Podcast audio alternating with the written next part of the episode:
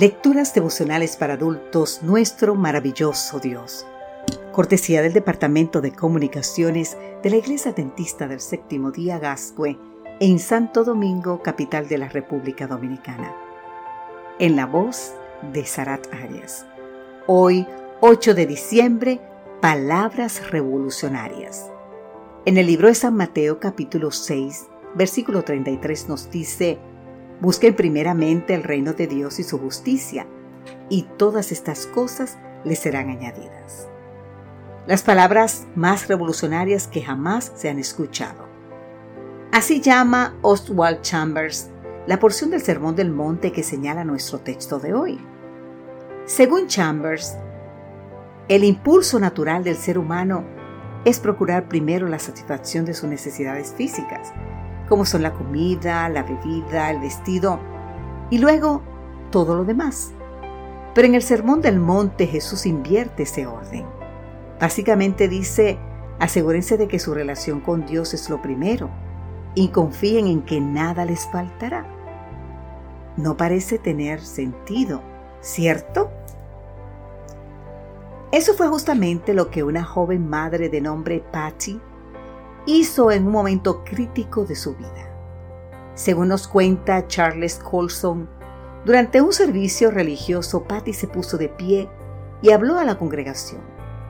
Debido a que ella y a su esposo le había nacido un bebé, todos los presentes pensaron que ella aprovecharía la ocasión para dar gracias a Dios por la criatura. Pero ¿sabes qué? Nada de eso. ¿Qué les dijo Patty? Que justo esa semana, hacía cuatro años, ella se encontraba en un departamento sola cuando recibió la noticia de que estaba embarazada. Aunque se consideraba a sí misma cristiana, en realidad estaba viviendo en dos mundos. Por un lado, consumiendo drogas y durmiendo con un hombre que no era su esposo. Por el otro, asistiendo a la iglesia y testificando. Entonces le tocó a Patty decidir ¿Confesaría su pecado? ¿Abortaría? Cuenta Patty que esa noche mientras miraba las estrellas, pensó que si de verdad creía en Cristo, no debía abortar. Entonces tomó su decisión. Decidí poner mi confianza en el Dios de la Biblia. Así dijo Patty. Aunque su situación era muy precaria, por primera vez en su vida tuvo verdadera paz porque supo que estaba haciendo la voluntad de Dios.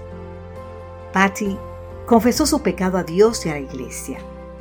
Con la ayuda de varios amigos empezó una nueva vida. Cuando el bebé nació lo entregó en adopción a una pareja cristiana que no tenía hijos. Luego, el Señor la bendecería con un esposo creyente y un nuevo bebé. Por eso alabo el nombre del Señor esta tarde, dijo Patty, porque al fin tengo lo que tanto anhelé la paz de Dios. Busca el escrito Loving God, página 167.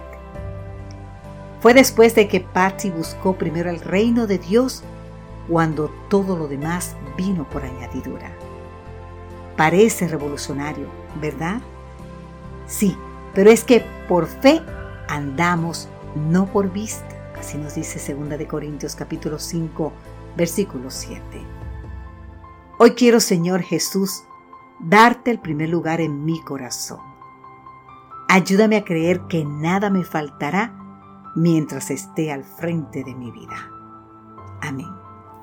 Querido amigo, querida amiga, te invito hoy a creer, a confiar que Jehová es tu pastor y nada te faltará siempre y cuando lo pongas a Él en tu vida en primer lugar. Amén.